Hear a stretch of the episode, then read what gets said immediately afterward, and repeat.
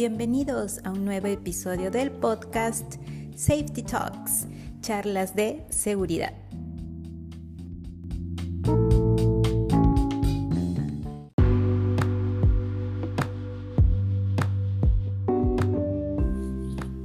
Hola, ¿qué tal? ¿Cómo estás? ¿Cómo inicias el día de hoy? Mm, ya estamos mitad de semana y que esa disciplina, ese optimismo, esa motivación siempre esté presente en ti. Y como todos los miércoles vamos a conversar acerca de la ISO 45001 y vamos a interpretar hoy el requisito 5.3, que nos habla acerca de los roles, responsabilidades y autoridades en la organización. Entonces, como alta dirección, lo que tienes que hacer es asegurarte de tener los roles que necesita tu sistema de gestión, las autoridades que necesita tu sistema de gestión para funcionar adecuadamente. Recuerda que los roles ¿sí? son aquellas funciones que debe de desempeñar un miembro del equipo ¿sí? para que desarrolle bien su trabajo, ¿sí? al que se le ha asignado. Entonces, por ejemplo, dentro del sistema de gestión, ¿qué roles son los que se asignan? Se asigna, por ejemplo, quién va a elaborar un procedimiento. ¿Sí? Tú te habrás percatado que dentro del sistema de gestión ya están los documentos y quién elabora un documento, quién revisa este documento, quién aprueba este documento. Esos roles se asignan. Ahora, otro rol asignado, ¿cuál es?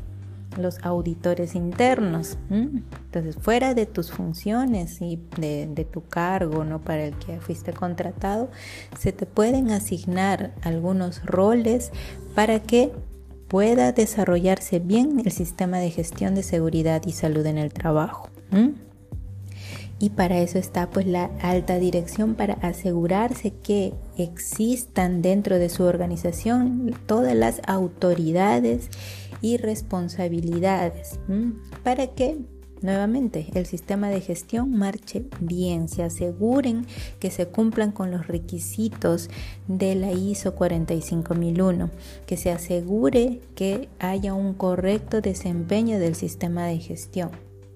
Ahora, hay una nota bastante importante aquí, que es mientras que la responsabilidad y las autoridades pues se asignen, quien es el directo responsable de rendir cuentas del funcionamiento del sistema de gestión de seguridad es la alta dirección. Siempre va a ser la alta dirección los directos responsables. ¿sí? Responsabilidad, ya sabes, mira, hay un, hay un dicho bastante bueno. La autoridad se puede delegar, si tú puedes en un momento delegar la autoridad, pero no la responsabilidad. Entonces, siempre los directos responsables van a ser la alta dirección. Sí, así que puedes tú delegar autoridad, pero no responsabilidad, ¿sí? Así que atento siempre a esta frase. Muy bien, entonces ahora, al tú tener ya tus roles, tus autoridades, las responsabilidades, debes de comunicar a toda la organización. Y aquí también en este requisito te pide que mantengas como información documentada debes de comunicar y mantener como información documentada quiénes son estas autoridades, quiénes son, cuáles son sus responsabilidades, cuáles son los roles que van a cumplir. Tú tienes que saber como trabajador quiénes son tus auditores internos. Ahora, también un ejemplo de estos roles, sí, bastante bueno, es cuando nosotros en Perú ¿sí? elegimos a nuestro Comité de Seguridad y Salud en el Trabajo, cuando elegimos al supervisor ¿sí? como representante de los trabajadores. ¿Por qué? Porque fuera de todos los, todas las funciones que tienen en su puesto de trabajo, adicional a eso, tienes que cumplir con los roles y funciones del como miembro de comité de seguridad y salud en el trabajo o como supervisor, porque ha sido elegido. Entonces tú pasas a ser la voz, ¿sí? Pasas a ser la voz, el representante de todos los trabajadores para temas de seguridad y salud en el trabajo ante la alta dirección. Y tienes funciones y roles que cumplir y además eres toda una autoridad. Si tú eres supervisor y salud de salud, si de, perdón, supervisor de seguridad y salud en el trabajo elegido por los trabajadores, entonces eres toda una autoridad.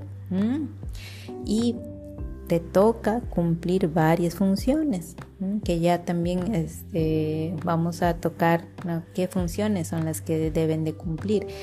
Pero recuerda que hay roles que cumplir para que el desempeño del sistema de gestión sea el mejor y sea el óptimo.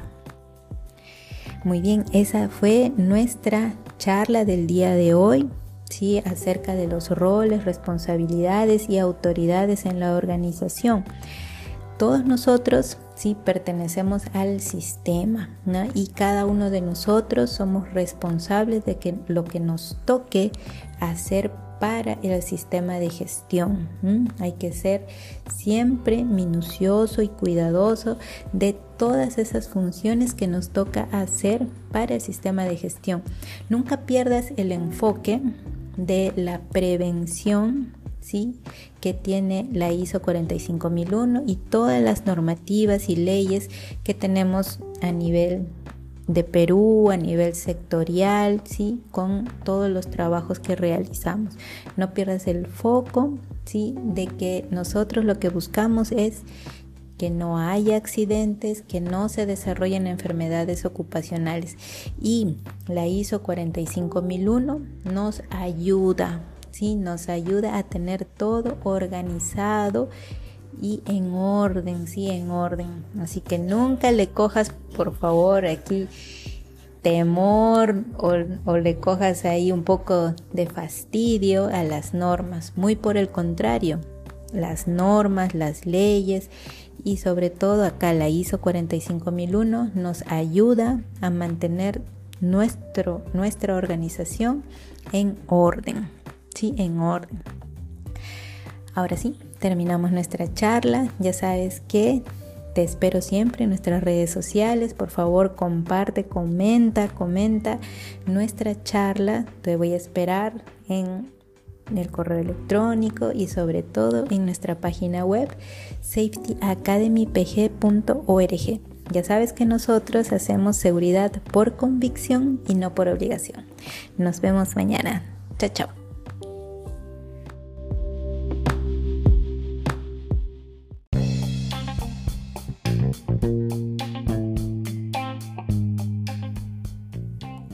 Safety Talks podcast pertenece a Safety Academy, tu academia de seguridad. Y ahora venimos más recargados que nunca porque contamos con nuestra página web safetyacademypg.org. En esta página vas a poder encontrar todos los recursos suficientes para continuar en tu formación en el área de seguridad y salud en el trabajo. Recuerda estar siempre en contacto con nosotros. Mm, suscríbete a nuestra lista de correo y así no te vas a perder de ninguna de nuestras novedades. Te espero en safetyacademypg.org.